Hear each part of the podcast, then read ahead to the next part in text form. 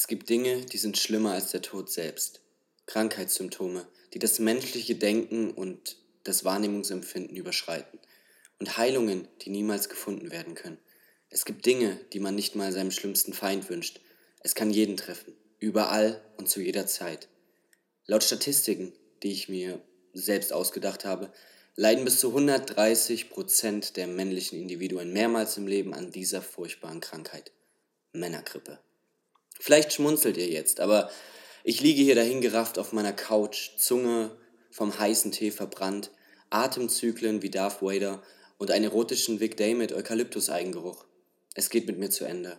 Und deshalb entschuldige ich mich auch, dass in letzter Zeit kein neuer Podcast kam. Aber ich habe mir meinen Laptop geschnappt, um eventuell die wichtigsten Lebensfragen zu beleuchten. So kurz vor meinem Dahinscheiden möchte ich in dieser Folge euch sagen, dass ich es überlebt habe. Und damit herzlich willkommen zu einer neuen Folge Gedankengang. Wie gesagt, die Männergrippe. Ich war, wie gesagt, ähm, kurz vorm Tod. Es war eine Nahtoderfahrung. Ähm, wer mir auf Instagram folgt, der weiß, dass ich auch sogar in einer Story festhalten konnte, wie verschiedene Seelen meinen Körper verlassen und äh, wie sehr ich gelitten habe. Aber umso froh bin ich, dass ich über den Berg bin und ähm, es quasi geschafft habe, ich hatte natürlich auch zwischenzeitlich sehr, sehr, sehr, sehr viel Angst, dass ich eventuell den Coronavirus haben könnte, denn das ist ja jetzt überall in den Medien und alle haben Angst davor. Aber jetzt, wo es mir wieder besser geht, denke ich mir so, Leute, haltet einfach eure Fresse, wirklich. Also was ist das für eine äh, Schwarzmalerei und eine riesige Hysterie um einen Grippeinfekt, den vor allem eben vorgeschädigte, immunschwache und so weiter und so fort meistens halt eben auch ältere Menschen überhaupt, ja, äh, betreffen, beziehungsweise die natürlich auch schneller dahin rafft. Aber das ist mit einer normalen Grippe oder halt eben der besagten Männergrippe genauso. Also von daher ähm, bin ich eigentlich ein bisschen genervt von dem ganzen Corona-Scheiß. Und äh, ja, ich verstehe auch einfach nicht diese ganze ähm, absolute äh, Panik. Ähm, Im Endeffekt werden hier Supermärkte leer gekauft, weil man ja denkt, man muss sich jetzt hier komplett isolieren und so weiter und so fort. Und das ist schon ziemlich lächerlich. Ich nehme das natürlich auch mit einem gewissen Ernst entgegen, dass eben so eine Krankheit oder so ein Infekt natürlich sich auch einfach super schnell verbreitet und eben auch äh, ja, gewisse Risiken birgt. Aber ich meine, so eine Massenhysterie oder so eine ja, landesübergreifende oder fast schon weltübergreifende Panik auszulösen, das ist halt wirklich drüber. Und da merkt man mal wieder, dass die Medien einfach nur ähm, ja, ja quasi, wie nennt man das, profitgesteuert sind, weil sie eben durch diese Sache Einschaltquoten bekommen und somit natürlich die Leute noch mehr verdummen, als sie teilweise so schon sind. Aber natürlich nicht die Gangler. Die Gangler sind nicht dumm, die wissen Bescheid und die haben keine Angst vom Coronavirus. Denn es gibt eine Sache, also zu dem Coronavirus, was mich nämlich auch am meisten ankotzt, ist, dass ich mit meiner Freundin eigentlich Ende März nach Mailand fliegen will und zurzeit sind immer noch Ein- und Ausflugverbote in Italien. Und wenn der jetzt gecancelt wird, dann, dann laufe ich amok. Wirklich. Dann, dann bewerfe ich Leute mit dem Coronavirus oder ich bewerfe sie einfach mit dem Corona-Bier. Eins von beiden, was, woran ich halt einfach schneller komme und legaler komme. So. Ähm, aber bei dieser ganzen Hysterie, was eigentlich ansteckend ist, dachte ich mir dann so, ähm, ich habe da mal irgendwann einen Comedian gesehen, der es ziemlich geil auf den Punkt gebracht hat. Denn es gibt nämlich Sachen, die sind viel ansteckender. Die sind viel ansteckender als eine Krankheit. Und das ist zum Beispiel, ich tanze ja für mein Leben gern. Und ich habe ja lange Hip-Hop getanzt, beziehungsweise auch heutzutage ähm, bin ich vielleicht dem einen oder anderen als Tänzer bekannt, obwohl ich immer so aussehe wie der DJ. Gut, ist ein kleiner Insider hier aus Dresden, aber ähm, für die Leute, die mich halt nicht kennen, ich tanze super gern Hip-Hop und wenn ich halt weggehe, dann, obwohl ich in letzter Zeit ziemlich viel gesoffen habe, bin ich eigentlich da, um zu tanzen. Und ähm, dann gibt es eine eine Situation, die, glaube jeder Tänzer schon mal hatte. Man macht dann so seine Moves und ist dann voll in einem Flow drin. Und es gibt irgendwo, in irgendeiner Ecke, gibt es jemanden, der komplett außer Takt abspastet, sozusagen. Und irgendwann fällt er dir halt auf und plötzlich machst du das mit. Du, du, auf einmal merkst du, wie du selber ins Stocken kommst, den Beat nicht mehr spürst und dann tanzt du auf einmal genauso behindert. Und das, also, das ist unerklärlich und das ist einfach noch viel ansteckender als jegliche Krankheit. Oder ein anderes Beispiel ist eben auch aus der Schulzeit. Ähm, ich habe zum Beispiel gern Fußball gespielt oder allgemein irgendwie auf dem Bolzplatz. Im, im, sobald man irgendwo einen Ball hatte, haben die Jungs halt einfach im Schulunterricht gekickt. Und ja, dort Around the World, dort halt die, die Messi-Tricks, Ronaldo, bam, bam, bam. Hast du halt versucht, irgendwie da geile Sachen rauszuhauen, um in deiner Clique vielleicht der Coolste zu sein. Und dann gibt es einen Punkt. Wenn, sobald, oder sagen wir es anders, sobald eine Frau mitspielt, kannst du nichts mehr. Kannst du nichts weil die Frauen können es einfach nicht, die rennen, ja, komm, kick, kick, ja, hu, hu. Weißt du, und du denkst dir so, oh, oh Gott, äh, und du kannst auf einmal nichts mehr. So, und das ist genauso ansteckend. Also du, du, du passt dich da komplett an. Und gerade auch eben, ähm, weil ich auf den Shisha-Bars und sowas abhänge, merkt man es ja auch selber, dass ähm, auch einfach, sobald jemand nicht so gut Deutsch spricht, steckt das an. Jemand fragt einfach nach dem Weg oder fragt sonst was und wir Deutschen, wir sind so dumm, dass wir dann einfach in so einem gebrochenen Deutsch, weil wir denken, er versteht es dann besser, antworten, was das Dümmste ist ever. Und ähm, ich versuche es immer zu unterdrücken, aber trotzdem habe ich mich schon meistens erwischt, dass ich dann sage, äh, ja, vorn links. Weißt du, anstatt einfach, ja, du musst vorgehen und dann links oder was auch immer, so einfach so dieses, man verfällt dann in so eine Tonlage oder halt eben dann in auch so komische Satzbauten ähm, und das ist einfach total dumm. Und da müssen wir einfach selber uns arbeiten. Und das sind einfach Ansteckungen, die viel präsenter sind als irgendein Coronavirus. Ähm, aber naja, ich habe vorhin schon mal angesprochen, dass ich ja jetzt anstatt zu tanzen irgendwie immer mehr Alkohol trinke. Und in den letzten zwei Wochen, wo ich jetzt auch nichts gepostet habe, ähm, ja, habe ich auch einiges erlebt.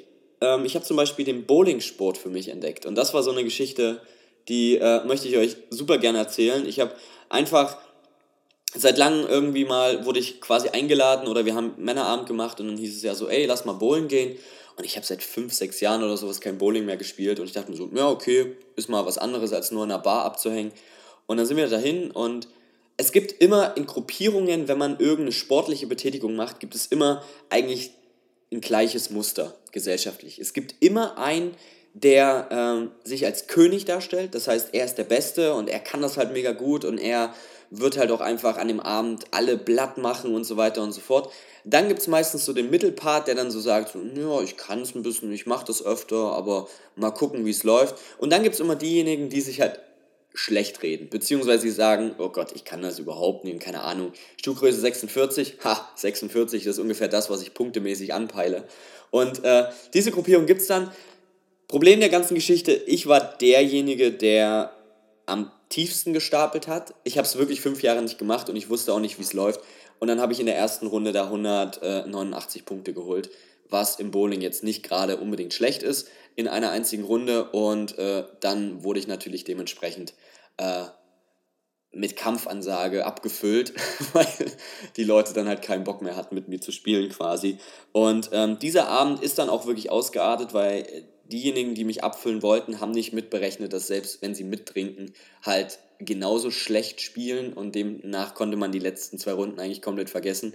Und man saß dann bloß noch im Raucherbereich und hat über irgendwelche vulgären und äh, obszönen Dinge philosophiert im Vollsuff und hat irgendwelche anderen Leute da halt einfach zugetextet. Und das war ziemlich lustig, ziemlich lustig ähm, aber mir ging es dann dementsprechend dadurch, dass ich am nächsten Morgen 8.30 Uhr einen Termin bei meinem Steuerberater hatte und ich leider auch im Endeffekt äh, die äh, ja, Getränkerechnung mit meinem Geschäftskonto bezahlt habe, äh, war das natürlich eine sehr, ein sehr lustiger Abend, der wahrscheinlich auch in die, ähm, ja, in die Andalen, Randalen, wie heißt das? Andalen?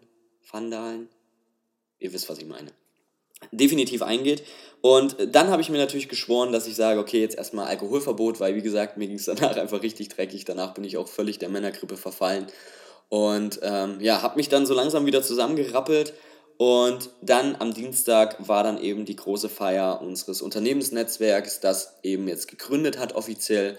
Und da war dann abends natürlich auch Party. Problem der ganzen Geschichte war, es war alles frei Haus und wie ihr euch vorstellen konntet, ist da natürlich nicht nur Cola geflossen, die ich mir wahrscheinlich hätte zumuten müssen, ähm, sondern es kam dann halt das eine zum anderen, wie der Wein plus Bier plus Gin Tonic plus Sekt plus vielleicht ein, zwei kurze. Also es war natürlich der absolute Worst Case eines jeden Feiernden, alles so dumm durcheinander zu trinken und ähm, ja, dementsprechend schlecht ging es mir dann auch. Und ich wurde dann zum Glück, ich habe zum Glück noch den rechtzeitigen Absprung geschafft, bevor es völlig eskaliert ist, weil ich auch am nächsten Morgen wieder Termine hatte. Und ähm, ich saß dann im Bus. Ich habe zwei Haltestellen geschafft, dann musste ich leider aussteigen und bin dann wirklich eine Dreiviertelstunde nach Hause gelaufen, weil sonst wären vielleicht die ein oder anderen äh, Dinge mir nochmal durch den Kopf gekommen. Von daher, äh, Leute, Finger weg vom Alkohol. Ich lebe jetzt ab sofort auch abstinent. Das äh, habe ich mir auf jeden Fall versprochen. Und äh, ja, das andere große Highlight eigentlich äh, in der vergangenen Woche war, dass ich am Mittwoch äh, meinen besten Freund wieder getroffen habe, den ich jetzt zehn, über zehn Jahre nicht gesehen habe. Der war wirklich mit äh, 14, 15, 16, 17 war das so mein allerbester Buddy und wir haben wirklich jeden Scheiß zusammen gemacht. Und äh, wir haben jetzt durch einen Freund auf einer Party mal wieder die Nummern getauscht und haben uns da das erste Mal jetzt gesehen seit über elf Jahren oder, oder über zehn Jahren definitiv. Und das ist natürlich geil. Also ich habe ja letzte, in, in einer vorhergehenden Folge schon mal gesagt, dass es auch mit meiner besten Freundin so ist, dass man sich wieder trifft und irgendwie ist es halt so, als wäre nie was gewesen und halt jetzt nochmal dieser Sprung, so zehn Jahre Cut und wir haben wirklich, die, wir haben drei Stunden am Stück einfach nur geredet, was, was der andere so gemacht hat, wie er sich weiterentwickelt hat und so weiter und so fort und das kann ich jedem nur raten. Das heißt, wer von euch irgendwie noch alte Schulfreunde hat oder damals eine beste Freundin oder einen besten Kumpel, versucht sie einfach mal, auch wenn es 10, 20 Jahre vielleicht keinen Kontakt gab, dass man da vielleicht versucht, einfach nochmal sich auf einen Kaffee zu treffen. Das ist wirklich, es war für mich, ich war mega aufgeregt vor dem Treffen, aber es war echt eine super schöne, ähm, ja, Begegnung sozusagen. Und äh, wir werden jetzt auch uns regelmäßiger treffen. Das nächste Mal gehen wir bowlen. wenn das nicht schon wieder meinen Untergang herbeiruft. Aber ähm, ja, wir waren, das ist halt auch das Thema oder das abschließende Thema heute ist nämlich noch eins, was ich auch wieder ähm, die Woche gemerkt habe und zwar, wir waren zum Beispiel in einer Raucherlounge oder einer Raucherbar und die anderen, anderen wissen ja, dass ich eben so ein bisschen Shisha-addicted war, beziehungsweise jetzt auf Zigaretten umgestiegen bin, was natürlich nicht löblich ist und das möchte ich hier auch nicht schönreden. Bitte Finger weg von jeglichen Drogen, ob Alkohol, Rauchen oder sonst irgendwelchen chemischen Sachen, bitte Finger weg. Das muss ich jetzt hier leider pädagogisch wertvoll erwähnen. Aber ähm, ich hatte letztens die Diskussion, dass Raucher prinzipiell äh, die Unterschicht darstellen und was denn dann bitte die Oberschicht ist.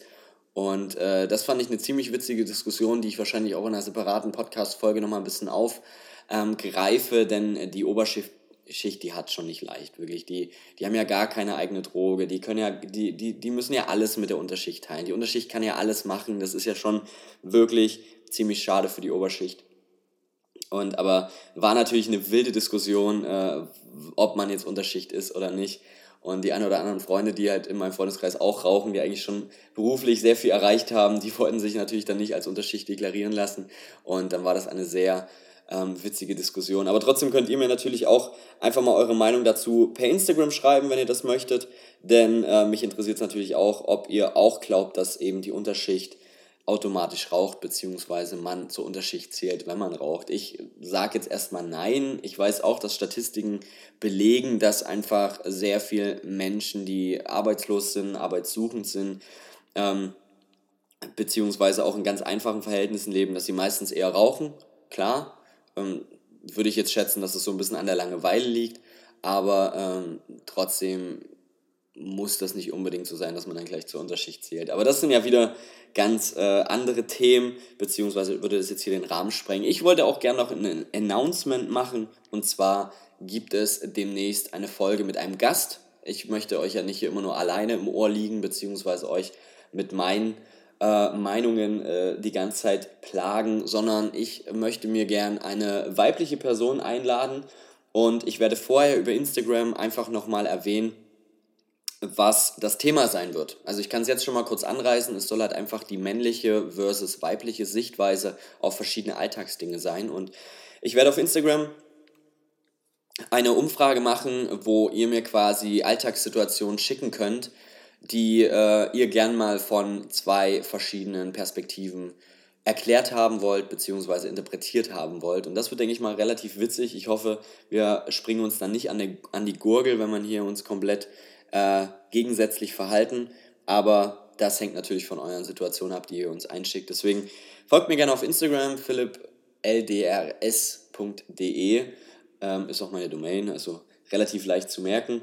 Und äh, da könnt ihr mir auch gern jederzeit Feedback für eine Podcast-Folge geben oder mir auch Anreize schenken, die ihr gern einmal hören wollt von mir. Von daher, ich bin trotzdem froh, dass ich die Männerkrippe überstanden habe, auch wenn ich fast äh, Licht am Ende des Tunnels gesehen habe. Ich bin froh, dass der Coronavirus noch nicht in Dresden angekommen ist. Und ähm, ja, ich habe eigentlich dann weiter nichts mehr zu sagen. Deswegen wünsche ich euch noch ein schönes Wochenende und wir hören uns wie gewohnt nächste Woche mit den ganzen Alltagsthemen, die mich dann beschäftigen, beziehungsweise habe ich noch ein paar coole I äh, Themenideen, äh, die auf euch warten, wie zum Beispiel die, der Wendler-Komplex. Freut euch da gern drauf und ähm, wir hören uns nächste Woche. Ciao.